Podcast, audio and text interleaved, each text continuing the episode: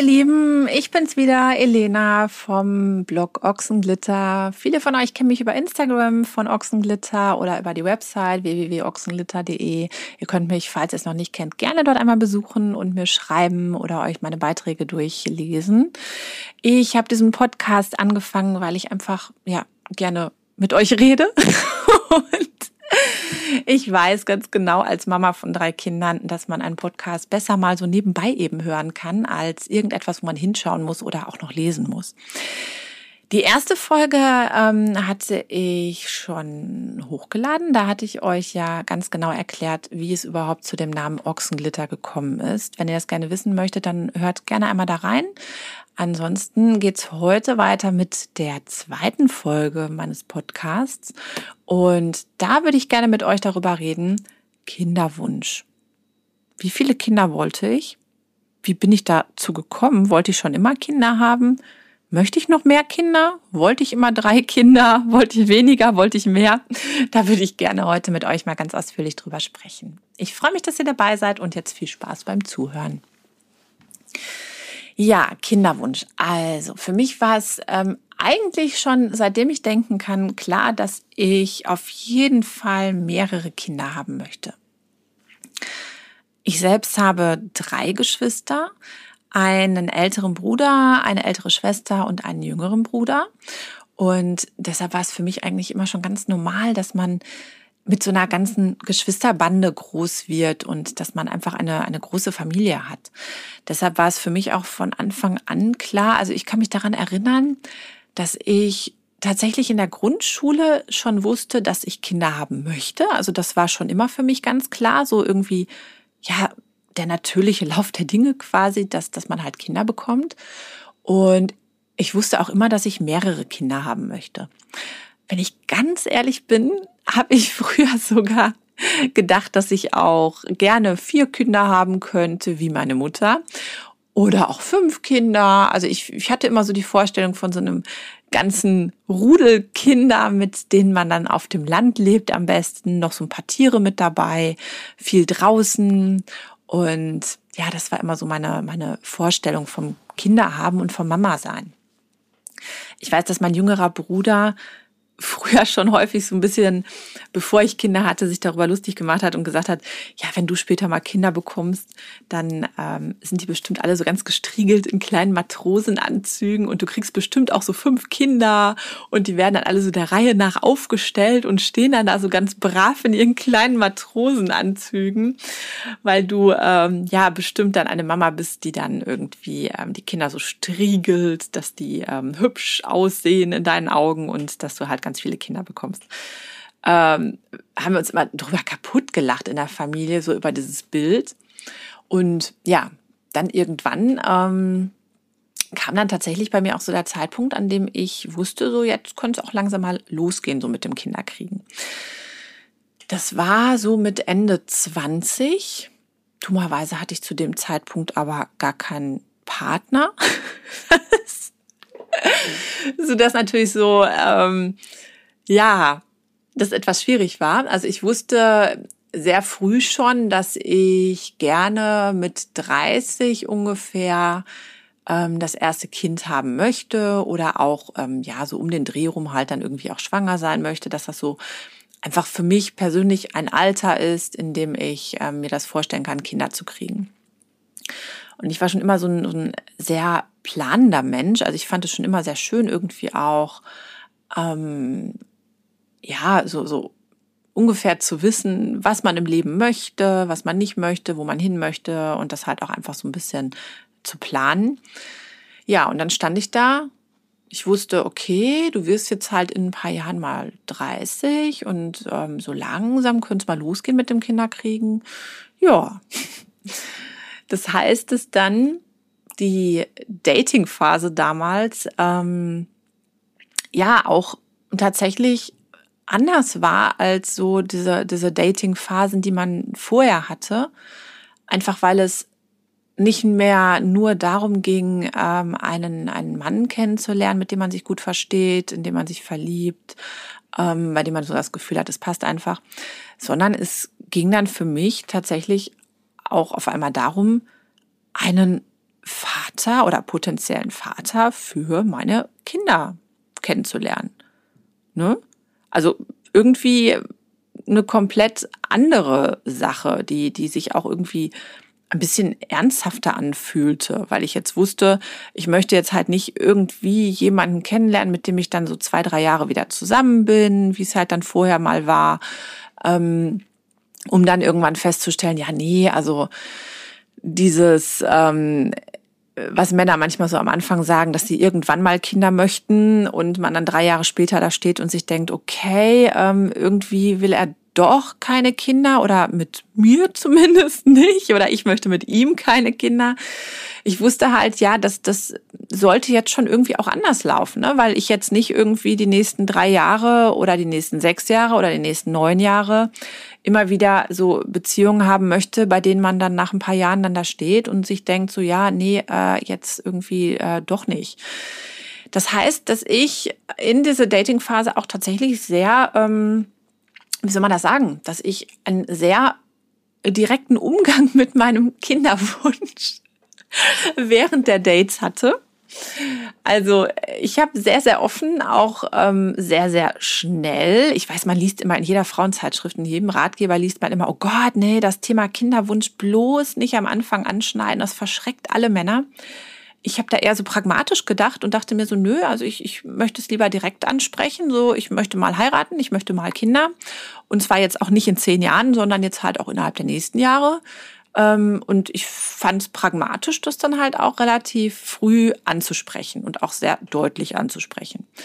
Das kam natürlich bei einigen dann nicht so gut an, aber ich muss sagen, es hat dann auch relativ gut so die, die Männer ausgesiebt, die dann, also Männer, die dann gesagt haben, so, ja, nee, ähm, ich weiß nicht, Kinder, oh, so generell, mh, hm, ähm, das war mir direkt so ein bisschen suspekt.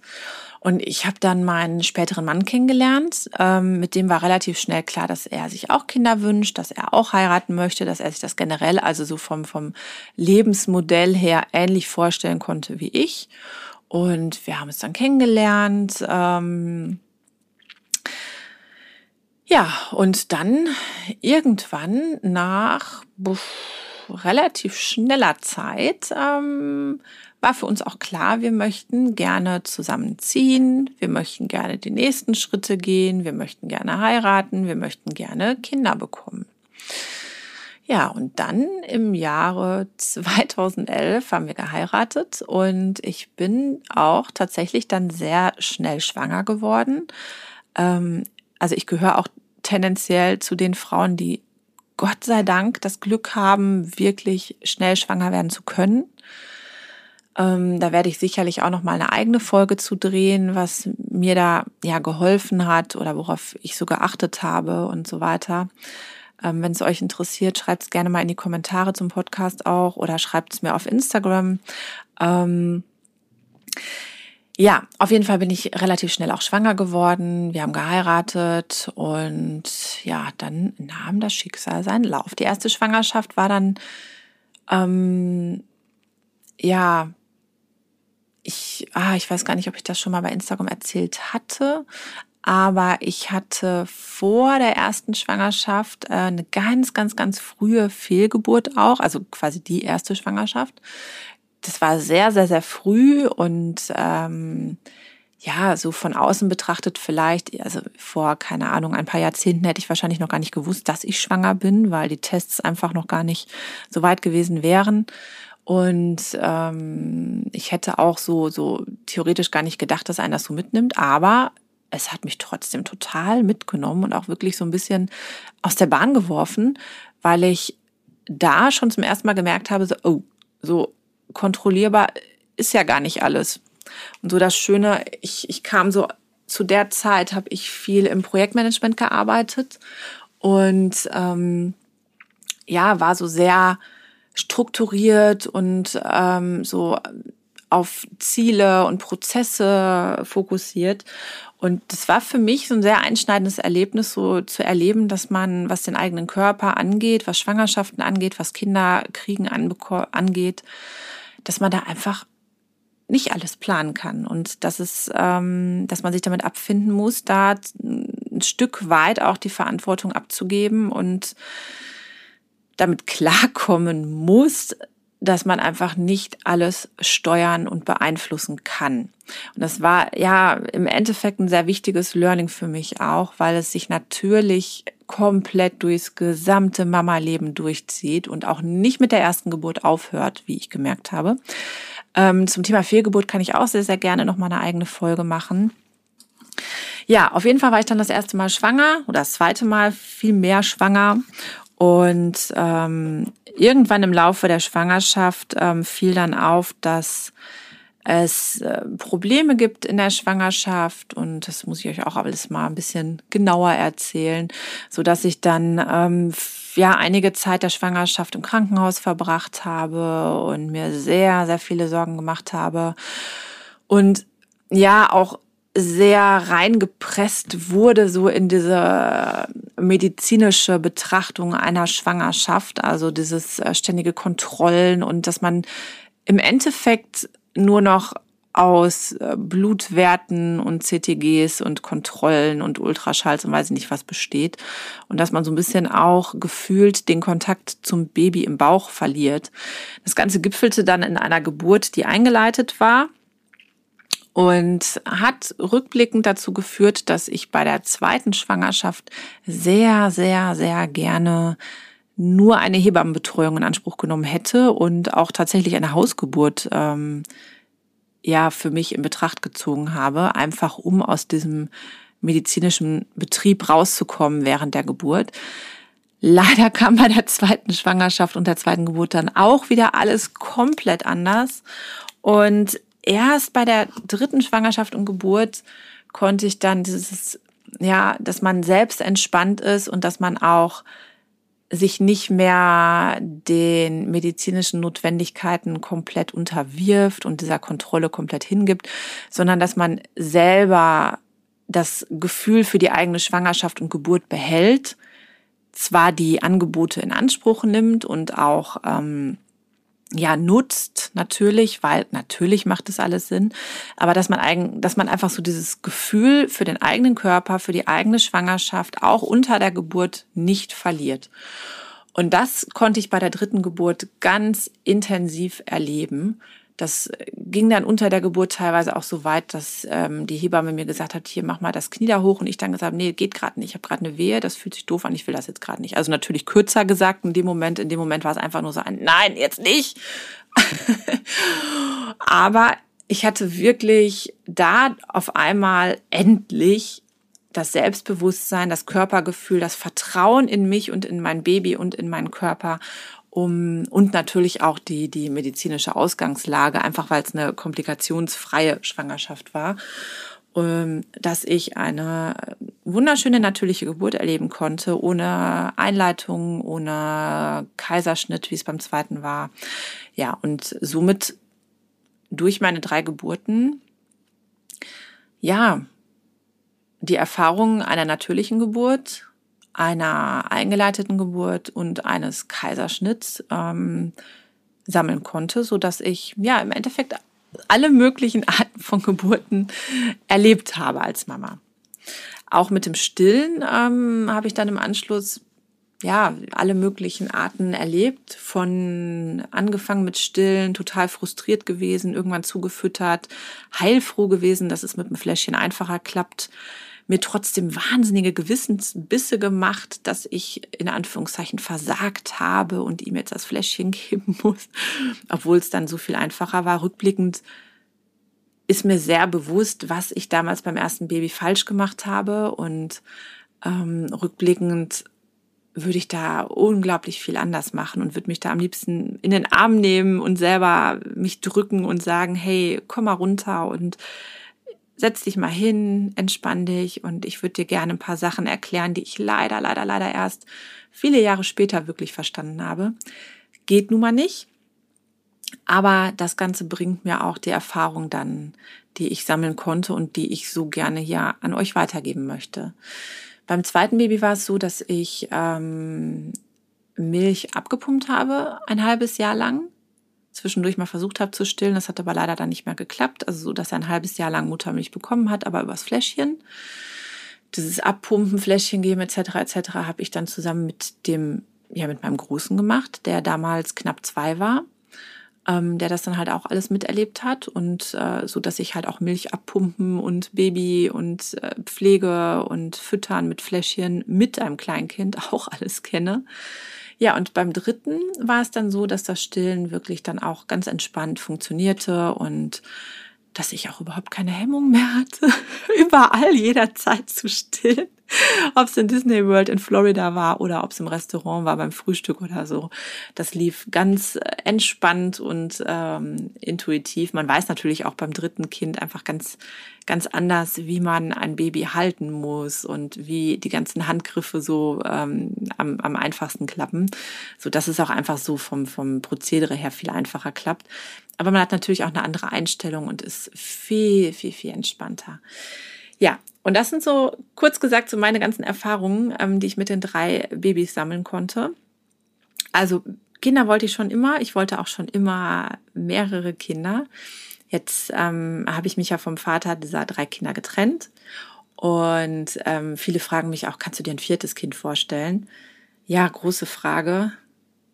Ähm, hm, ich weiß, ihr wollt das alle wissen, ne?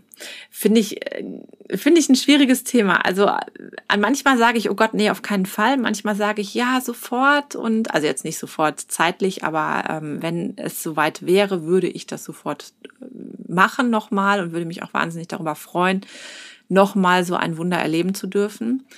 Ähm, da streiten aber schon so verschiedene ja, verschiedene Gedanken in meinem Kopf. Ne?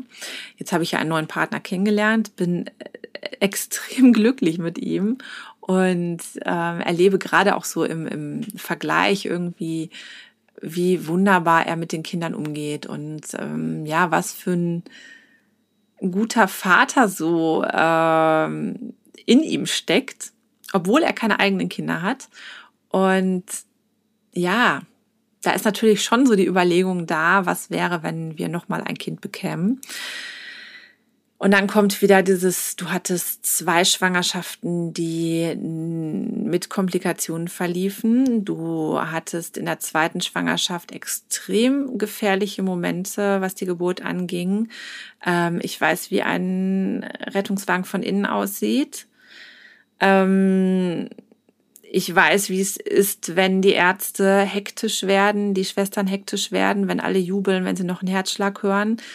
Also ich weiß einfach auch, in was für ein Risiko man sich als Frau begibt, wenn man schwanger wird. Das ist, ich weiß, macht man sich häufig auch nicht so viele Gedanken drüber. Aber eine Schwangerschaft ähm, kann ja nicht nur fürs Kind irgendwie ähm, manchmal auch gefährlich sein, sondern einfach auch für die Mama. Natürlich nur in einem ganz extremen Prozentsatz der Fälle und in den aller, aller, allermeisten Fällen geht immer alles wunderbar gut, Gott sei Dank. Aber jetzt habe ich es nun mal auch zweimal so erlebt. Ich war beim dritten Mal, wusste ich ganz genau, es geht alles gut. Also fragt mich nicht warum, aber ich wusste einfach, nein. Also da erstens wartet da noch eine Tochter auf mich, das habe ich gespürt, das wusste ich einfach. Ähm, ich wusste, dass die mit aller Macht zu mir möchte zu uns möchte in die Familie. Und ich wusste auch, das wird alles gut gehen. Ich habe keine Ahnung, warum man das so spüren konnte und so, keine Ahnung. Aber es war so. Und mein Kopf sagt mir einfach so, boah, ich werde dieses Jahr 40 oder bin dieses Jahr 40 geworden. Ähm, das Risiko steigt natürlich mit steigendem Alter, auch genetisch gesehen steigen da die Risiken und so weiter und so weiter. Ja, lange Rede, kurzer Sinn. Ähm, ich möchte es nicht komplett ausschließen, aber ich habe einen heiden Respekt davor und weiß nicht, ob ich, ähm, momentan bin ich es definitiv nicht, dass ich dazu bereit bin, aber ich weiß nicht, ob ich generell nochmal irgendwann dazu bereit sein werde, diese Risiken ja, ob ich die verpacken könnte nochmal, diese Ängste und Sorgen und auch einfach, ob, es hört sich jetzt egoistisch an, aber ob ich einfach auch nochmal bereit bin, meinen Körper nochmal so komplett, nochmal ein viertes Mal so komplett, ja, herzugeben für eine Schwangerschaft, um ein Leben entstehen zu lassen. Und wir alle Mamas wissen, dass es nicht nur harte neun Monate sein können, sondern dass natürlich auch jede Schwangerschaft irgendwie Spuren hinterlässt am Körper und dass man ähm, ja einige dieser Spuren. Und ich meine damit jetzt noch nicht mal irgendwelche visuellen Spuren wie Schwangerschaftsstreifen oder so, sondern ich meine einfach auch, dass so, ähm, keine Ahnung, dass das Becken sich verschiebt, dass, dass man Schmerzen behält. Ich habe zum Beispiel vom Babyschleppen über Jahre hinweg immer noch ein, eine äh, Entzündung in einer Schulter, so dass ich immer noch da häufig Probleme habe in der Schulter und solche Sachen. Also eine Schwangerschaft, die schlaucht einfach und äh, gerade das erste Jahr mit Baby schlaucht auch einfach und da weiß ich einfach nicht, ob ich ne, da noch mal bereit zu bin, das so auf mich zu nehmen. Ist natürlich, wenn man schon drei Kinder hat, auch ein bisschen anders, weil man nicht mehr so, so ganz blauäugig so da hineinläuft, sondern weil man einfach ganz genau weiß, ja, wie eine Schwangerschaft ist, wie eine Geburt ist, wie das erste Jahr mit Baby ist, wie es mit Kleinkindern ist und so weiter. Ja, und dann sehe ich auch wieder die drei Kinder, wie sie miteinander spielen, wie wunderbar es ist und dass man ja auch mit jedem weiteren Kind den Kindern auch so ein, so ein ja, einen, einen kleinen Menschen schenkt, der sie im besten Fall ein Leben lang auch begleitet. Ne? Und Geschwister sind meiner Meinung nach auch das größte Geschenk, was man als Eltern den eigenen Kindern schenken kann. Ja, ihr hört es, also ähm, schwere Kost, schwere Themen teilweise. Ich hoffe, es hat euch gefallen und wie gesagt, ich werde auf viele, viele Themen werde ich in den nächsten Folgen auch nochmal ähm, detaillierter eingehen und werde da auch noch viel, viel mehr zu erzählen. Jetzt war es das aber erstmal mit der zweiten Folge vom Podcast und ich freue mich schon auf die nächste Folge. Schaut in der Zwischenzeit gerne bei Instagram rein. Ich habe tägliche Stories, in denen ihr mich dabei beobachten könnt, wie ich die Spülmaschine ausräume. Nein, Quatsch, da teile ich auch meine besten Mama-Tricks, erzähle immer wieder mal zwischendurch, ähm, was ich so für kleine Tricks im Alltag habe, damit das Leben mit Kindern ein bisschen einfacher ist. Und ähm, dann gibt's auch Beiträge. Aktuell habe ich auch welche ähm, anlässlich der Weltstillwoche, wo es viel um das Thema Stillen geht und was ich so gelernt habe, so beim Stillen. Also schaut gerne rein. Ich freue mich und bis zur nächsten Woche.